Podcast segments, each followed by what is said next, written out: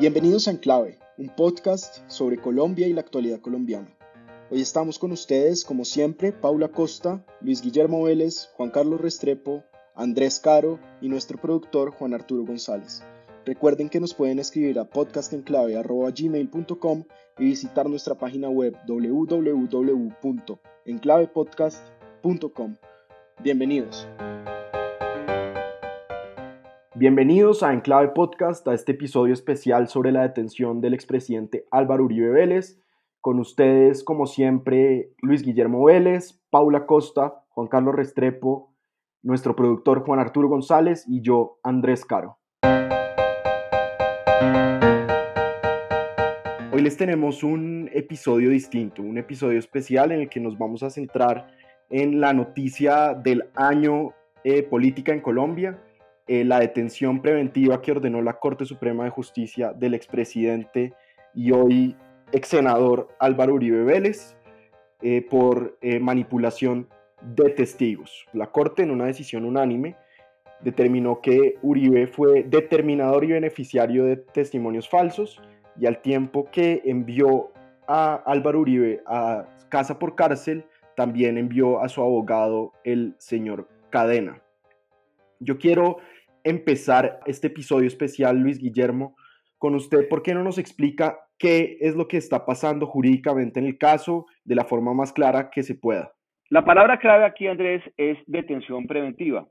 Al presidente Uribe, o al expresidente Uribe más bien, no se le ha condenado a nada, todavía por lo menos. E, está en curso en un proceso penal, un proceso penal que empieza en el año 2018 y tiene que ver con una denuncia que él presenta en contra del senador Iván Cepeda. El senador Iván Cepeda es un senador del Polo Democrático Alternativo, eh, participó en los procesos de paz, siempre fue muy cercano a sectores de izquierda afines a las FARC y ha tenido una muy vieja rencilla yo diría que casi que personal, con el expresidente Uribe. El expresidente Uribe denuncia al senador Cepeda por eh, estar manipulando testigos en su contra y viene una serie de hechos muy, muy eh, confusos en donde aparentemente, según la Corte, los abogados del presidente Uribe sobornan a unos testigos, a unos ex paramilitares, para testificar o para suministrar pruebas en contra del senador Cepeda. Eh, entonces, acaba saliendo el tiro por la culata, esta denuncia en contra de Cepeda se acaba archivando y la Corte le abre una investigación al expresidente Uribe y a sus abogados por este supuesto soborno. Eso es, digamos, en, en resumidas cuentas lo que acaba ocurriendo. En el marco de ese proceso en contra del presidente Uribe, la sala de instrucción de la Corte, o sea, no la Corte en plena, no todas las salas de la Corte, en la Corte de Suprema Justicia hay una sala civil, una sala laboral, una sala penal, no todas las salas participan, solamente lo que se llama la sala de instrucción, la sala que debe hacer la investigación en contra de los aforados, o sea, aquellos ciudadanos que tienen un fuero especial y son juzgados por la Corte, decide dictar esta medida cautelar. Repito, no es un fallo definitivo, no es lo que uno escucha en la calle eh, con cotidianidad en el sentido de que a Álvaro Uribe lo han eh, metido preso. Él no ha sido condenado a nada, todos tenemos en Colombia la presunción de inocencia. Simplemente hay esta medida cautelar que eh, creo yo es donde la cosa se empieza a poner un poco difícil para la Corte, porque a los ciudadanos se les puede dictar una medida cautelar, asumiendo que obviamente existe la presunción de inocencia, solamente en tres circunstancias. La primera es cuando haya un peligro de que esa persona evada la acción de la justicia, o sea, se fugue, no se presente eh, al, proceso. Eh, la segunda razón es porque pueda intrometerse en el proceso, pueda manipular, estando en libertad, dicho proceso. Y la tercera es porque revista una evidente peligrosidad. Estamos hablando pues del caso pues del asesino serial, por ejemplo, em, que de continuar en la calle pues podría repetir en su delito. Entonces, es una medida que debe ser excepcional. Hay un abanico de medidas cautelares em, que van desde presentación personal en los juzgados, eh, multas, em, digamos, depósitos de dinero em, en, custodia. En fin, hay, hay una serie de medidas y la más drástica de todas ellas es la detención preventiva, o sea, la, privación de la libertad mientras da, se da la duración del proceso. La Corte en este caso, en una decisión de 1.500 páginas, y uno podría decir que cuando una decisión tiene 1.500 páginas en derecho, pues no, no tiene argumentos suficientes. Es decir, si hubiera contundencia sería una decisión de 20 páginas y no de 1.500, en mi opinión. Em, decide tomar eh, la postura muy controversial de detener al presidente Uribe. En esta instancia, pues realmente una evaluación, probatoria no es particularmente relevante. Eso será más adelante cuando entre la etapa de juzgamiento de la persona que está siendo procesada. Y entonces la, la, la, sala de instrucción hace esta evaluación probatoria y considera que como se trata de un caso en donde la persona procesada manipuló o intentó manipular a la justicia, es la acusación que hace la Corte, en este caso, entonces se amerita esta medida cautelar, lo cual es un argumento un tanto circular, porque eso quisiera decir que cualquier persona incursa en ese tipo de delitos, por ejemplo, de fraude procesal, entonces automáticamente tendría una medida cautelar. Y esto es paradójico porque la misma sala de instrucción había expedido hace unos meses un, un manual, una directiva, en donde se comprometía a ser mucho más austera en el uso de, de estas medidas, las cuales han sido abusadas en el pasado. Entonces tenemos una situación sin duda alguna muy complicada, el político más popular del país detenido, un número muy importante de sus, seguidores absolutamente enfurecidos con lo que acaba eh, de ocurrir y haciendo una serie de, analogías y similitudes que son equivocadas en este caso, afirmando que, como ya dijimos, esto se había acordado en La Habana, que esto era pacto, parte del pacto de paz, que la idea era meter a Uribe a la cárcel, que es una persecución injustificada, en fin. Entonces, se ha enlodado todo el mundo, se han enlodado las instituciones, creo yo que se ha enlodado la Corte, eh, sin duda alguna también está metido en un gran problema y enlodado hasta la coronilla del expresidente Uribe, y entonces pues estamos en aparentemente una situación casi sin salida para el tema institucional del país. Bueno, es cierto que Álvaro Uribe no ha sido condenado y por lo tanto es inocente por ahora hasta que se le demuestre lo contrario. Y también es cierto que no se está juzgando en este caso si fue un buen presidente o un mal presidente, como dice Rodrigo Primi, no se está juzgando su legado histórico, sino si cometió un delito en particular. Paula, ¿usted cómo ve el proceso contra el presidente Uribe y lo que se viene y cómo ha visto la reacción de partidarios y antiuribistas durante esta semana?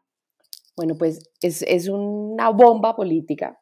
Esto cambia la discusión, cambia el panorama, afecta lo que vamos a ver en las elecciones dentro de dos años. Y yo creo que acá hay una cosa muy importante y es cómo se busca confundir los temas jurídicos con los temas políticos y las comparaciones que son lo que uno ve en las redes sociales y las expresiones de los partidarios del Centro Democrático, en donde se busca vincular esto con temas del proceso de paz, pues realmente lo que generan es un ambiente mucho más cargado de polarización y distraen al gobierno que se ha volcado a atender este asunto de su líder y de su partido como si fuera un asunto de gobierno. Entonces creo que acá hay poco pensando como en estos balances de lo bueno, lo malo y lo feo. Uno puede pensar que una cosa que para mi gusto es buena es que esta, esto está sucediendo en la administración de Iván Duque, en donde no, no hay un señalamiento de interferencia entre el, las ramas del poder. Creo que hay muchas cosas malas que tienen que ver con el tema de polarización. Y creo que lo feo de esto es que va nuevamente a exacerbar esos sentimientos en donde mezclando peras con manzanas se busca que las personas vean eh, la detención preventiva de Álvaro Uribe como una ofensa de las FARC y del proceso de paz. Creo que hay que separar esas dos discusiones. Creo que hay que acompañar la institucionalidad y tratar de fortalecer la institucionalidad porque eso es realmente lo que nos va a permitir en el mediano y en el largo plazo tener un mucho mejor balance entre todos.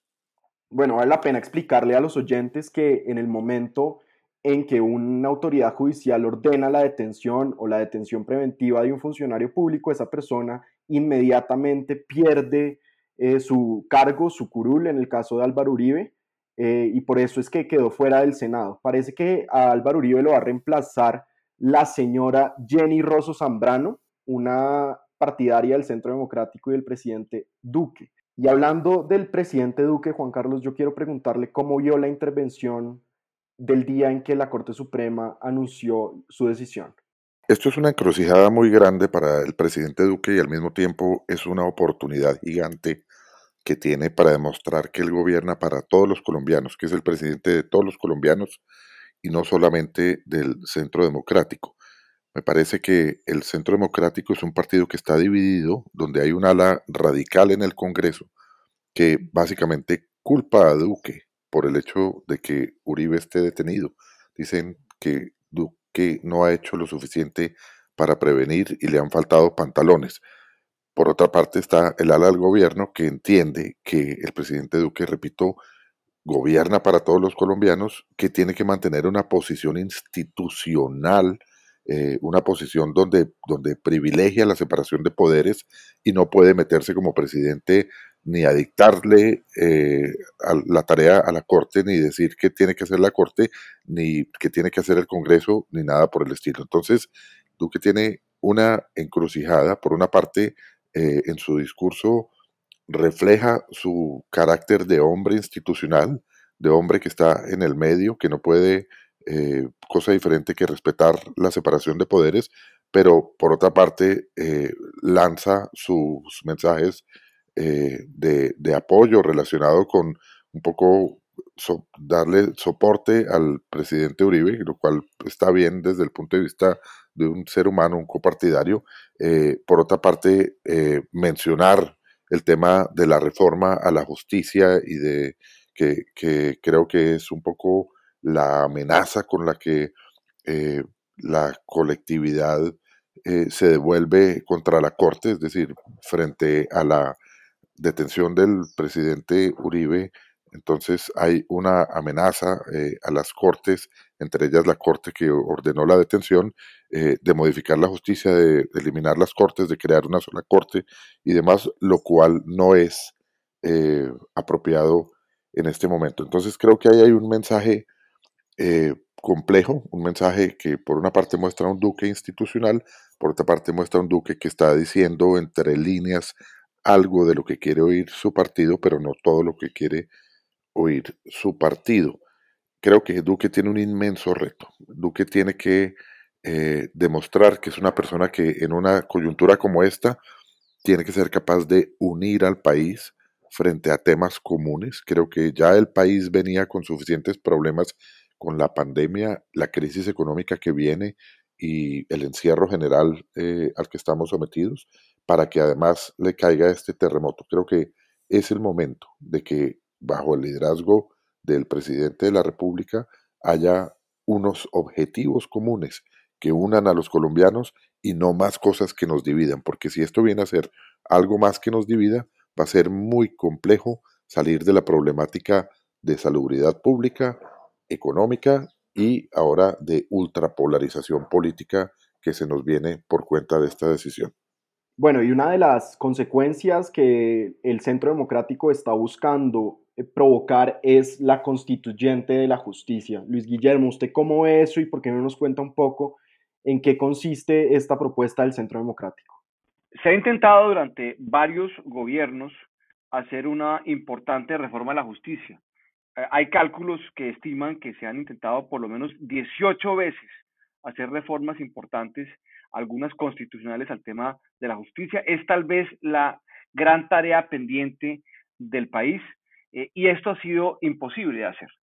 Em, parecería que esta estructura que no está funcionando bien de la rama judicial es irreformable. Desde tiempo atrás, inclusive voces tan variadas como em, Ramiro Bejarano y como algunos académicos han planteado revocatoria de las cortes y constituyente a la justicia. También ha sido una propuesta reciente del doctor Alfonso Gómez Méndez. Em, entonces, esto no solamente es una idea del Centro Democrático y consiste básicamente en convocar una Asamblea Nacional Constituyente con una temática restringida para hacer una reforma importante de la justicia, que incluiría, por ejemplo, la, el cambio o la eliminación del Consejo Superior de la Judicatura, que es duro de roer. Eh, se ha intentado eliminar en todas las reformas desde el año, por lo menos desde casi su creación, en el año 95 eh, para acá, y ha sido imposible eliminarlo. Las facultades electorales de las cortes, o sea, la facultad, por ejemplo, de elegir al contralor o al procurador, realmente no han funcionado bien, han politizado la justicia. Entonces, e, esta reforma está pendiente y ahora el Centro Democrático eh, ha planteado una convocatoria constituyente para hacer una unificación de las cortes. Ellos consideran que hay demasiadas altas cortes que comparativamente eh, con otros países, pues en efecto es así. En Colombia hay tal vez más de 100 magistrados de altas cortes, que esto pues suena un poco absurdo, y quieren hacer una unificación, dejar solamente una Corte Suprema de Justicia con funciones constitucionales, administrativas em, y, todas las que tendrían hoy en día la Corte Suprema de Justicia, el Consejo de Estado y la Corte Constitucional. Ese es un viejo sueño del uribismo que han revivido en esta coyuntura, un poco con la idea, supone uno, de eh, en río revuelto ganar como pescadores. Eh, buscando eventualmente que las decisiones en contra del presidente Uribe pues queden ahí eh, borradas o confundidas en este rebarajamiento institucional que se propone. Creo que la idea de la constituyente de la justicia es una buena idea, pero en un pésimo momento. Definitivamente ahora, cuando hay tanta instabilidad institucional y cuando está todo tan politizado, pues una constituyente a la justicia no parecería que vaya a acabar bien. Paula, ¿y cuáles ve usted que son los peligros de una constituyente en este momento? El tema de la reforma a la justicia es un tema muy, muy importante. Es una de esas grandes reformas que se necesitan en este país, pero tiene que tener un enfoque completamente diferente, que es el de generar real acceso a la justicia por parte de los ciudadanos. Cuando uno hace una reforma o una constituyente, una constituyente es un tiro al aire, porque uno sabe cuáles son los objetivos con los cuales se plantea, pero realmente una vez se abre esa caja de Pandora, hay muchísimas variables que juegan y que pueden entrar acá a, llegar a un resultado que no es el resultado óptimo para ese país.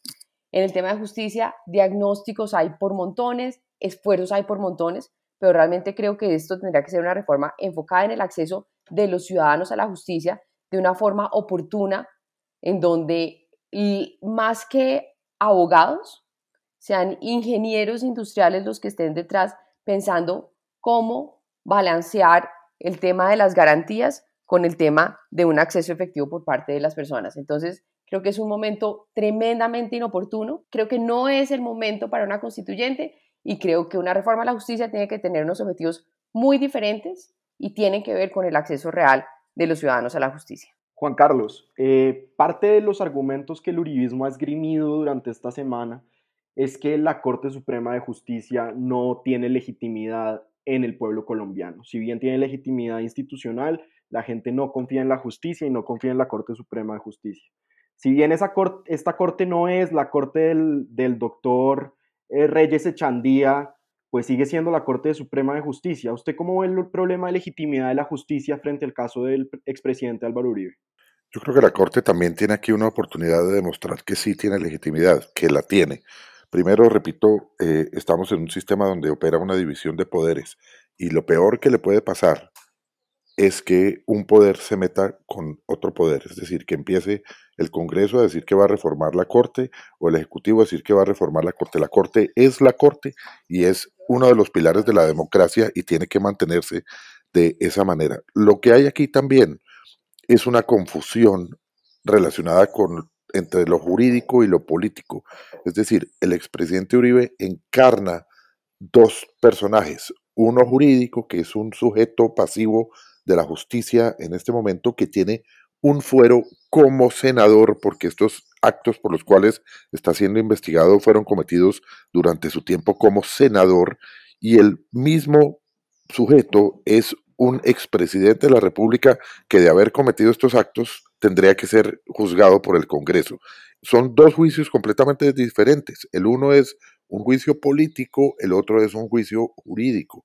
En este caso, el senador Uribe transita por la vía del juicio jurídico porque tiene fuero como senador, no ya como expresidente, y lo que se le es, una, es una investigación un proceso y un ambiente completamente distinto. Y creo que la gente está confundiendo, la gente está confundiendo los detalles y las minucias de un juicio jurídico, que es lo que está llevando a cabo la Corte Suprema de Justicia, con las implicaciones políticas que tendría un juicio político como el que se le llevó al presidente Ernesto Samper en su momento. Sí, el, el, em, Centro Democrático se ha encargado un poco de mezclar esas dos cosas, ¿no? De volver lo que es un juicio eh, jurídico, valga la redundancia, em, eh, realizado por unos hechos, como ya describimos, netamente técnicos alrededor de un eventual soborno de un testigo y volverlo un tema político. Y tanto así que esta semana pidieron que el expediente todo fuera público. O sea, quieren politizar, quieren llevarlo al, al, al redil de lo político toda esta discusión que es, pues, o debería ser técnica eh, penal. Em, sin embargo, creo que em, eso pues es eh, eh, muy inconveniente. Y también hay que ver a esto, digamos, desde otro ángulo, y es que la misma Corte también ha jugado un poco el tema político porque ha filtrado, o parecería más bien, que ha filtrado algunas de las tesis procesales a la prensa, porque pues no por otra razón aparecen de vez en cuando en columnas de importantes columnistas del país elementos probatorios de ese expediente. Entonces, em, creo que filtrar piezas procesales, si es que se están filtrando, eh, es inconveniente, politiza todo lo que está ocurriendo y pues la medida o la, o la solicitud del, eh, Centro Democrático de hacer público el expediente y por lo tanto el proceso, pues realmente lo que hace es que pone esto en el redil político, como ya dijimos, y, lo vuelve un juicio tan político como el que hubiera sido si se hubiera llevado a cabo en el Congreso, en donde estoy de acuerdo con Juan Carlos, es, es realmente el foro en donde ese tipo de situaciones se deberían eh, debatir, se deberían agotar. Eh, esta arquitectura institucional colombiana muy particular de generar lo que antes era una única instancia y hoy es una cuasi única instancia con esta la instrucción em, en, en, la Corte Suprema de Justicia, eh, pues creo que genera mucha confusión institucional. La gente realmente está aturdida con lo que acaba de, pasar. Em, hay unos aplaudiendo, otros llorando y creo que de todas maneras esta división política en el país es muy inconveniente. Juan Carlos, eh, a mí me gustaría que usted nos contara un poco sobre lo que va a pasar y lo que se está diciendo en Venezuela frente al arresto del presidente Uribe. Otro de los aspectos importantes que hay que analizar es los efectos o cómo está siendo leída esta noticia en la política regional y específicamente en Venezuela. Bueno, y más allá de Venezuela. Por una parte, eh, Human Rights Watch eh, se pronunció diciendo que esto es una demostración de que en Colombia hay una división de los poderes y que cualquier cosa que vaya contra esa división de los poderes es algo que es reprochable.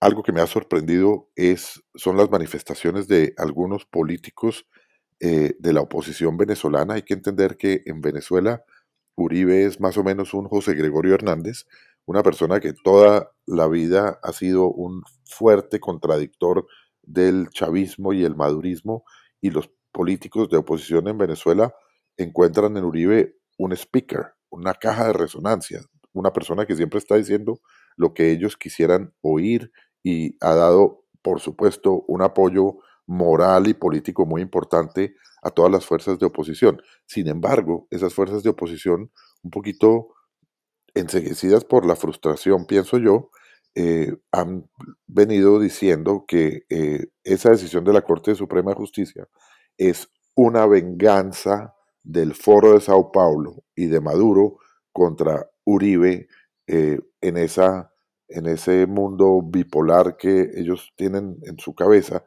y, me parece muy complejo. Es decir, yo creo que los venezolanos, antes de, de decir que las decisiones que toma la justicia en Colombia son una artimaña de Maduro y del Foro de Sao Paulo para vengarse de Uribe, eh, deberían entender que en este país existe una división de poderes que en Venezuela no existe y que esa es la única garantía de que la democracia va a aguantar estos cimbronazos. Esto es una bomba política, pero en tanto y en cuanto se mantenga la, independencia de poderes y la institucionalidad operando dentro de los marcos de la Constitución, pues esto es algo que vamos a poder superar como país y eh, a diferencia de lo que ocurre en Venezuela, donde no hay una separación de poderes y todo se mezcla con todo. Bueno, pero no todo deben ser malas noticias para el uribismo y para el centro democrático.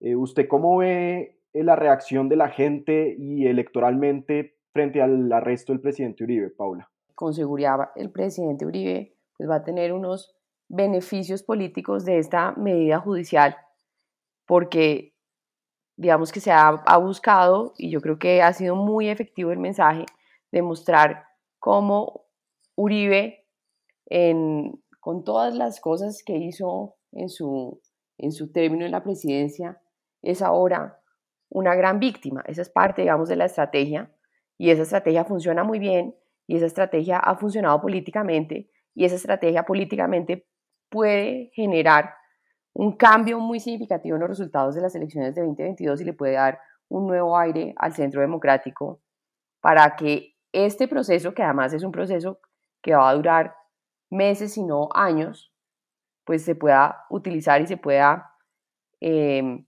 mejorar los resultados políticos del partido. Bueno, si bien esto es un episodio especial, creo que podemos terminar con una de nuestras secciones de siempre, con un podcasting y pues la pregunta natural es, ¿qué va a pasar en el proceso de Álvaro Uribe? ¿Lo van a condenar o lo van a declarar inocente? Luis Guillermo. Bueno, en estas 1500 páginas que hablábamos ahora, hay toda clase de pruebas y toda clase de evaluación probatoria. Eh, no pinta bien el caso para el, para el expresidente Uribe. Eh, no creería uno que eh, la Corte se haya lanzado algo tan complicado políticamente como la detención del presidente Uribe sin tener un caso muy sólido. Eh, y yo pensaría que ya en la etapa de juicio que, esperamos em, empiece prontamente, em, pues se tome alguna decisión que sea legítima, sea la absolución del presidente Uribe o su eventual condena, pero que no queden dudas alrededor del proceso que puede ser lo peor que puede pasar en este caso. Paula, ¿usted qué predice? No, yo realmente no me lanzo con una predicción en este momento. Creo que en muchos de los escenarios salga culpable o decidan que es inocente, pues va a tener unos beneficios políticos muy importantes. Juan Carlos. Pues yo creo que en este caso hay varios, varios aspectos que nos dan una idea de lo que puede ser un podcasting de que va a ocurrir. En primer lugar, está el hecho de que la Corte haya decidido esta medida en una votación 5 a 0. Eso nos daría a entender que la Corte tiene bastante claro eh, que existe una suficiencia probatoria eh, relacionada con los hechos que se investigan y con las medidas que se están adoptando de manera precautelativa para estos hechos. En segundo lugar, también hay otro caso que está íntimamente ligado a esto, que es el caso del abogado Diego Cadena. En ese caso se está investigando a uno de los abogados de Uribe por hechos iguales y, similares eh, y también se ha dictado contra el abogado Cadena una medida de aseguramiento, lo cual podría nuevamente darnos eh, una idea de que este es un caso que a los ojos de la Corte es bastante eh, sólido, de manera que yo creo que el caso va a continuar sobre estos, sobre estos eh, cimientos más o menos sólidos, independientemente de, lo que la defensa del expresidente Uribe vaya a traer más adelante, que creo que también el expresidente Uribe eh, tiene que revisar muy bien sus argumentos, pero sobre todo sus asesores, porque si va a seguir con abogados del nivel del señor Diego Cadena, pues es probable que no le vaya muy bien. yo diría, eh, me atrevo a, emitir una opinión muy personal, que casi que el presidente Uribe está metido en este problemón por cuenta de haber elegido un abogado de medio pelo como Diego Cadena. Con esta eh, noticia que ha realmente chocado en Colombia, pues nos queda simplemente hacerle un llamado al uribismo, a la cordura y al respeto institucional, al gobierno a que se centre en las prioridades que se vienen con la pandemia y con la pandemia económica, eh, un llamado a las bases del uribismo a que respeten a la Corte Suprema y las decisiones de la Corte Suprema y un llamado también yo diría a este antiuribismo que ha celebrado con panderetas el arresto del presidente, también a un, al respeto institucional y a, que, y a que entiendan que mientras no haya una sentencia, el expresidente Uribe sigue siendo considerado inocente. Bueno, y con esto terminamos nuestro episodio especial sobre la detención del expresidente Álvaro Uribe. Eh, recuerden que nos encantaría saber de ustedes, leer sus comentarios y sus críticas o sugerencias. Nos pueden escribir a nuestro correo podcastenclave.gmail.com, visitar nuestra página web www.enclavepodcast.com y nos pueden seguir en enclave-podcast en Twitter y en Instagram. Muchas gracias y muchas gracias a nuestros panelistas.